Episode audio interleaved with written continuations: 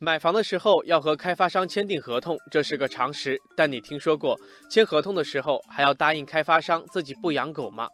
昨天，一则和买房相关的新闻就刷屏了社交媒体。山西运城某个小区为了打造无狗社区，向购房者提出了特殊要求，承诺不养狗才能买房。这样奇怪的要求也不是突如其来的。开发商解释，公司开发的住宅小区总是会接到业主投诉，有狗在小区里随处便尿，花园、电梯等地都是重灾区。虽然小区后来加强了管理，但是治标不治本，公司就提出要建设无狗社区，这也就有了后来买卖合同上的禁狗条款。听到这里，网友风轻云淡说：“无狗社区好，值得推广，不然在小区里散步都要提高警惕，尤其家里有小孩的更是提心吊胆。”网友棒棒糖说：“没狗的小区环境并不一定好，但狗多的小区环境大概率会比较糟糕。为什么呢？”网友小土豆说：“顺道问一句，有开发商开发无广场舞社区吗？”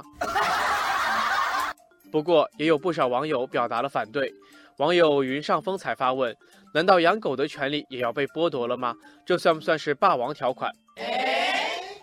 网友迷彩服说：“作为超级爱狗人士，我表示很无语。”狗是人类的朋友，为什么现在养狗越来越遭到排斥了呢？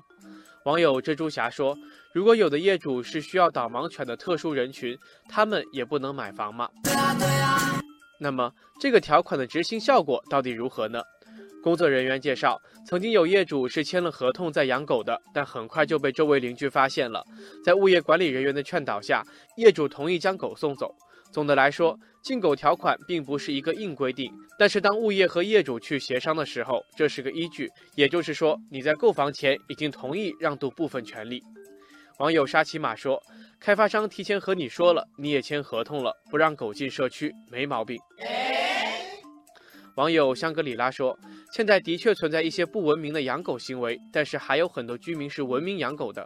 虽然签了合同，开发商一刀切的做法还是有些不合适。”网友南辕北辙说：“还是别吵了，既然有无狗社区，是不是也可以打造一个养狗社区呢？跟酒席上不喝酒的坐一桌，喝酒的坐一桌一样，就让那些喜欢养狗的朋友住在一起。”网友卧听风雨总结道：“这个事情的根本问题不在于养狗，而在于养狗的人。一棍子打死禁止养狗，就是把人的错误记在狗的头上了。开发商与其不养狗才能买房，不如买房就要规范养狗，这才是解决之道。”